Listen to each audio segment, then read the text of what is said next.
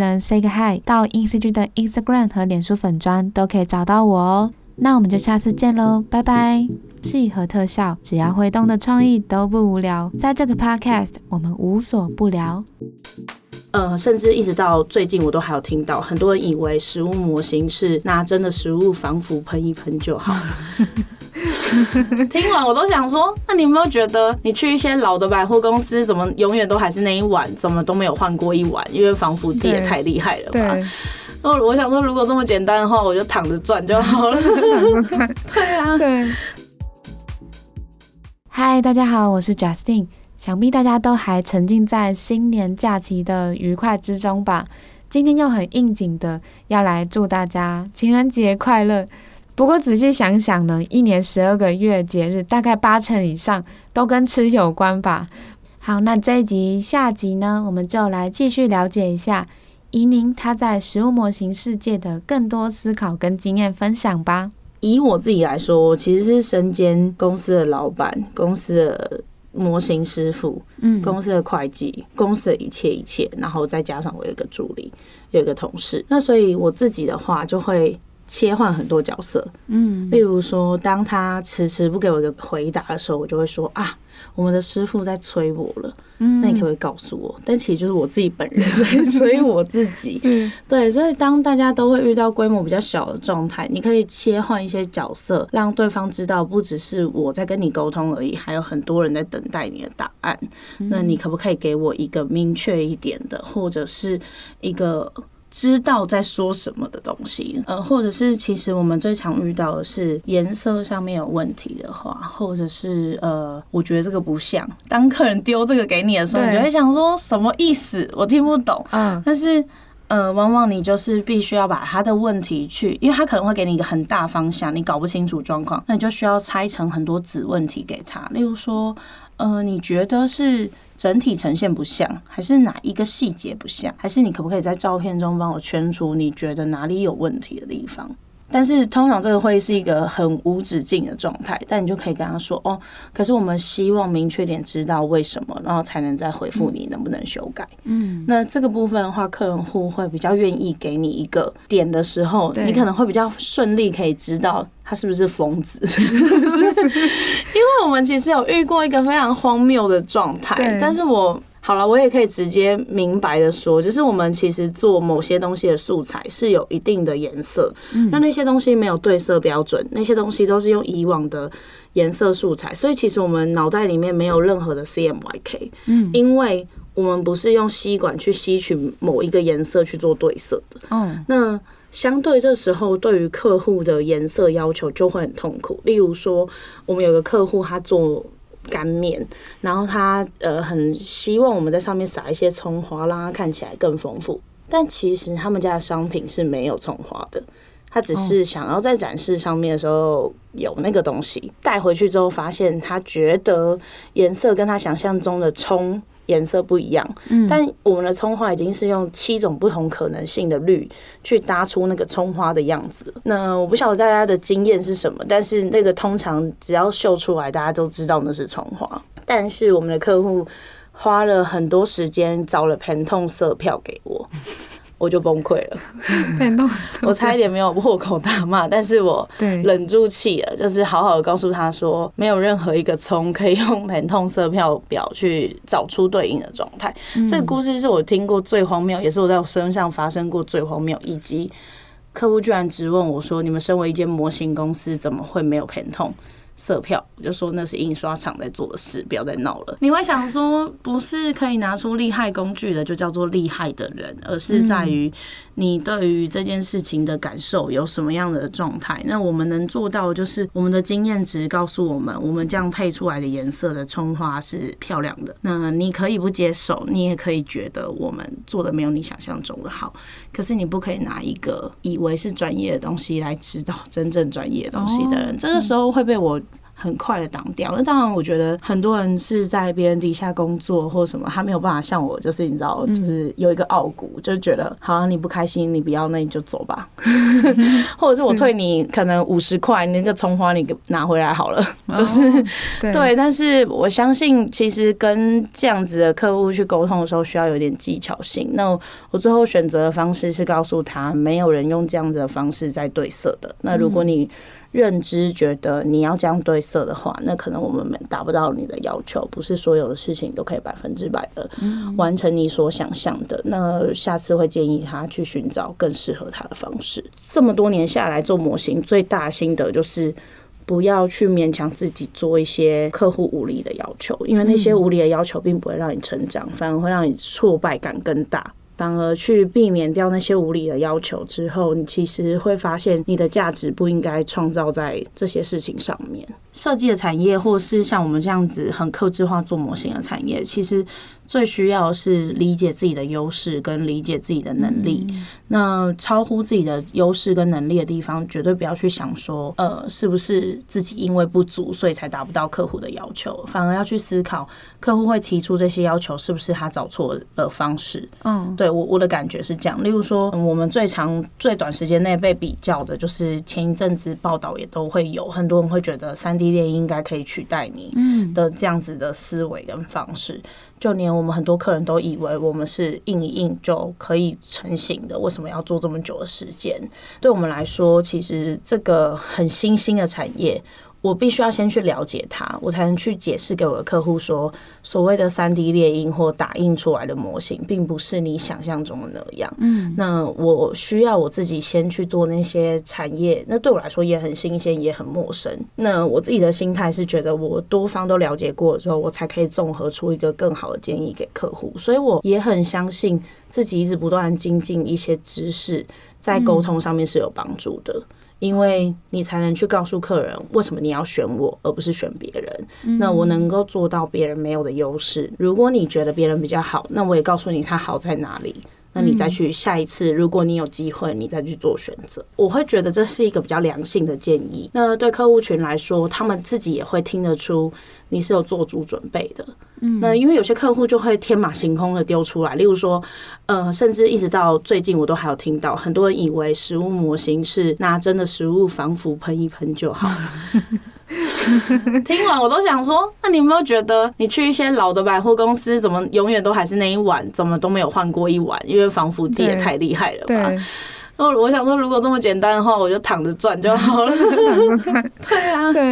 嗯、呃，我前面有一集 podcast 是跟食物设计师做录制，然后他那时候也是说，很多人听到食物设计师就想说，那你是不是很会煮菜？这种就是这种可能他先天上误会。对，但其实仔细去了解，反而是透过经验跟观察。对，然后甚至有时候看图片也可以去想象。想象，对。嗯，还有就是，就是我觉得你可能觉得有些东西没有帮助，但其实也会有。例如说，婆婆妈妈很爱看的做菜节目，哦，那可能我不会做，可是我多看了之后，我知道。其实我们很多东西跟做菜的流程很像。当这个做菜的流程跟食物模型制作的流程去做一个串流的话，其实是一个蛮好的刺激，嗯，因为。有些时候我们其实不是不会煮菜，可能就是下的顺序放错了，就煮出来就一样的素材，我们可能会煮得乱七八糟。那后来发现食物模型也是一样的道理，在很多意想不到的知识当中去做获得，其实会加分于你现在的工作。甚至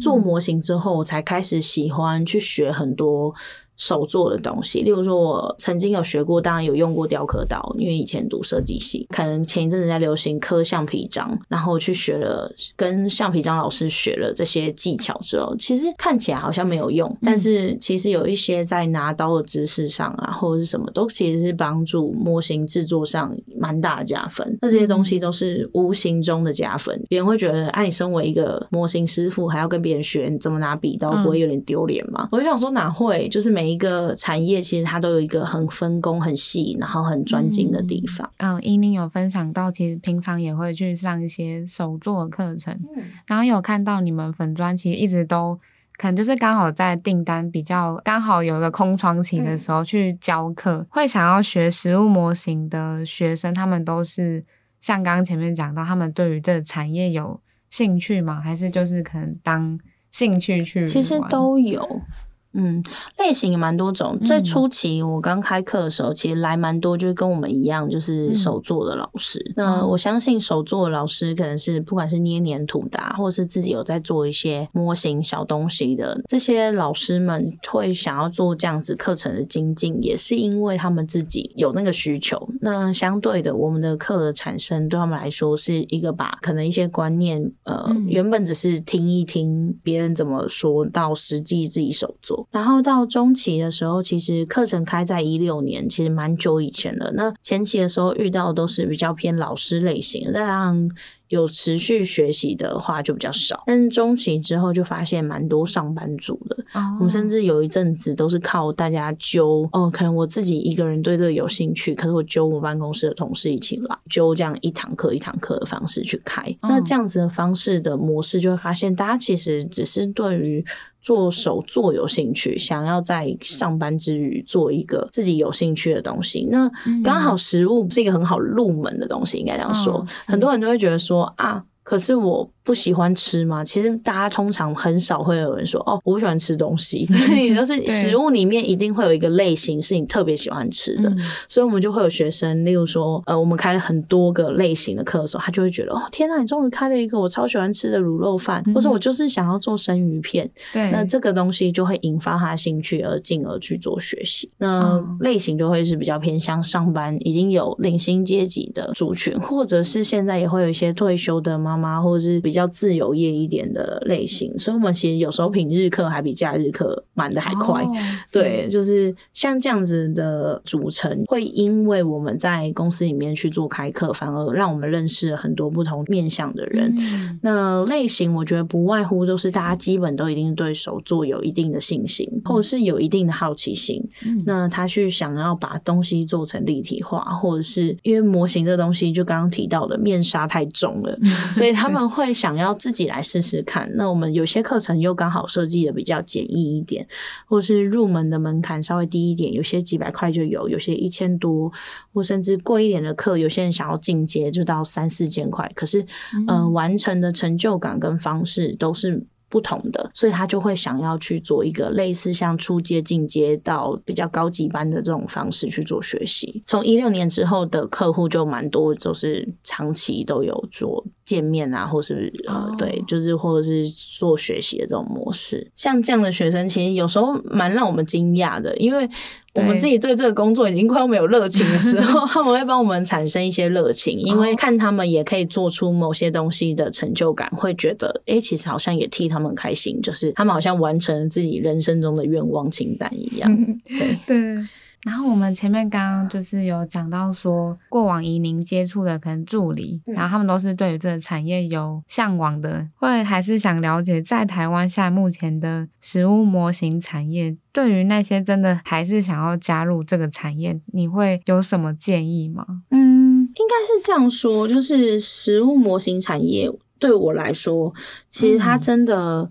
不是一个正成长的产业了，嗯，但是如果你要说把食物造型的东西去应用在生活中，或者是食物造型的模具模型，是不是能够有什么样的变化？这部分是我比较期待的。嗯，所以真的要对应美食街，因为其实刚刚一直没有聊到，是大家的第一印象都会觉得啊，你们就是在美食街啊，你们应该生意超好，因为我去美食街都有看到，是，可是。因为很多东西是已经存放很久，或者是说，其实大家比较不知道的是，像近年来开的百货公司，其实他们的饮食的区块都比较小，那所以他们现在都比较取向用平板。点餐或者是电子看板的方式去做呈现，例如说一张电子看板，它可以像电视一样去跑轮播，嗯、那所以它的菜单可以用照片的方式，很亮、很明亮的方式去做呈现。那食物模型原本可能占就要占，可能假设九十公分乘九十公分这么大的柜子，它瞬间用一张 A4 就可以解决了。哦、那所以其实有些空间上的考量，就你就会发现这个东西已经慢慢没有。嗯、可能我们比较敏锐，那有些人就是觉得哦，你们。该还是很赚钱吧。嗯，但是老实说，以营业额的数据的下降，其实我们有慢慢察觉到这件事情。呃，如果说真的要投入这个产业，通常我都会希望他们有一些新鲜的想法，哦，然后有一些有趣的点子。然后你再去精进你的技术，嗯、那这部分也许可以达到一个方式，例如说可能可以做视频啊，嗯、可以做一些展示品啊，或者是一些呃有价值，但是它是有利用的可能性的。我们不希望这个东西就是那么一次性，或者是摆在那里没有干嘛用，嗯，对的状态。那一般的餐厅的订单之余，呃，你如果有一些些大家喜欢这种小东西的点子的话，我们会比较。希望用这样的方式再去做教学，嗯、所以其实也是有刚刚提到的，有些学生他其实对于把这个产业再去。延伸是有兴趣的，那、哦、我们其实也比较不会吝啬说我教你什么，所以我们其实就会把我们的技术再去做一个转换，可能你可以跟我做另外的方式的学习。那所以其实我们有在考虑要开类似像师资认证班，就是让这个产业去做另外一个方向的延伸，要么是教学的延伸，然后或者是一个技术技能，就把它变成小东西小物的方式去做延伸。嗯、那这样子的话，其实才可以达到这个产业的产值。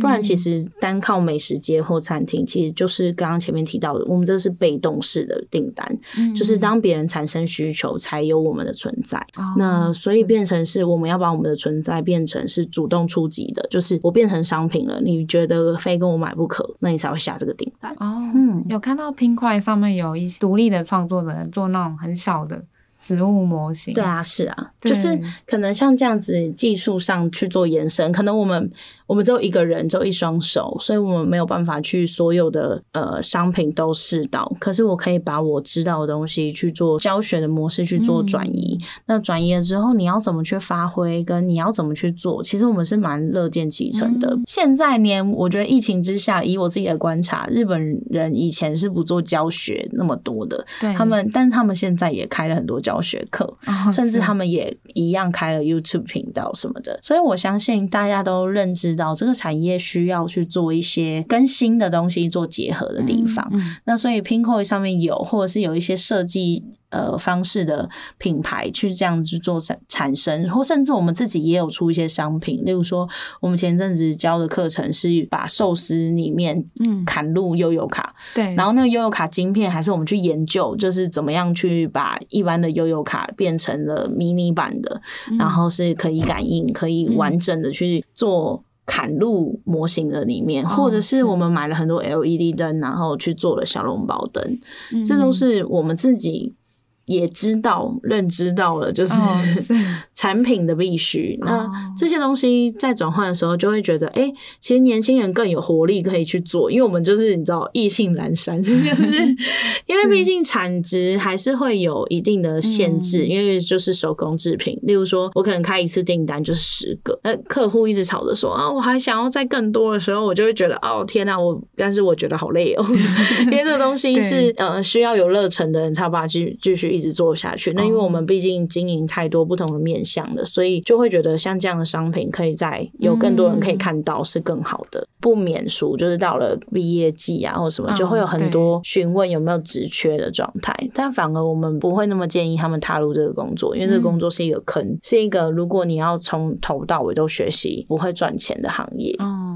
所以反而会希望他们是有想法，然后再去做技术上面的精进。嗯、那这个程度，你才有可能会达到把食物模型去让自己更掌握，就是哦，我很知道我自己在做什么，然后我也可以做克制的东西，我也可以做我自己产品的开发。嗯，刚刚怡宁有聊到，就是自己的团队可能会去思考，比如说把。食物模型转向不同的媒介。嗯，那我刚刚其实有想到，我之前采访动画产业的猪哥动画的时候，他们因为他们也是那种做完模型之后，他们要很辛苦一格一格拍。嗯，那我有想到，就是跟他们最相关就是如果假设他们之后要拍实物的逐格动画，嗯，因为我们知道如果用真实的实物，它会产生腐败或者是什么，然后他们可能这样拍会有问题，所以有想到说未来有没有可能是那种食物模型结合逐格动画的形式？对啊，确实有这个可能。嗯、食物模型也产生了很多大家比较意想不到，比如说之前也会有那种做魔术道具的呃开发的师傅，那他就是跟我们讨论有没有机会可以做出呃又像食物的东西，然后可是又是魔术道具的。的商品，那这些东西都是在我们去讨论跟刺激之下产生的。嗯、那我会觉得没有不可以，只是我们要怎么去做配合，然后或者是说，呃，食物模型其实刚刚有提到，它是一个文化类型的展示品，它可以是表现饮食文化。例如说客家文化，或者是台菜，或者是什么是日式，嗯、不只是局限在美食节，它可能也会被运用在很多地方。嗯、我们前阵子就很有趣，我们接了一个台中的厨余展，哦、它其实是在展现给民众知道说，这些东西可以丢在厨余，那可能用图版的方式，你就很没有临场感。对，所以我们做了很多很有趣的厨余的感觉，就是反而要营造出他们就是很像吃剩的，或者是当这个东西腐败的。时候你要怎么去做丢弃？这个东西对我们来说就是一个很新的体验，因为它不再是我们刚刚前面提到我们在做好吃的东西，而是我们在做一个立体化，但是它可能是准备要被丢掉的商品。其实老实说，在这种状态之下，我们才感受到我们自己在创作。嗯，对，就是当客户有这些有趣的要求的时候，或甚至其实我们也有接触过一些，应该说前年了，二零一九年的时候，我们也接触过两个策展师。嗯，那他们有一些自己的理念跟想法去做策展的时候，他们有些东西是需要食物模型的帮忙的。嗯、那食物模型也就不只是规范在食物类型，有时候可能是天马行空的想法。那我们怎么运用我们的技术去帮他做到那个他想要呈现出来的画面？那模型就不只是模型，应该说它就不是受限在橱窗内了。以您未来的可能会有更多是跳脱本身是在模拟食物去设计、嗯，有时候它可能是一个。超现实的事物，对，就很有趣，会很期待这样的，就是它这个产业它转成另外一种形式存在。对，对，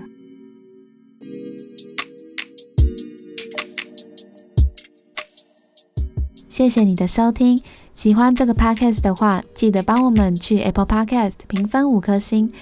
CG 闹什么闹 What 在每周三、每周日晚上八点更新一集新的 Podcast，也欢迎你到节目资讯栏找到回馈问卷连结，分享你对 Podcast 的想法，或是想要主持人去邀请的来宾，也欢迎你和主持人 say 个 hi，到 INCG 的 Instagram 和脸书粉砖都可以找到我哦。那我们就下次见喽，拜拜。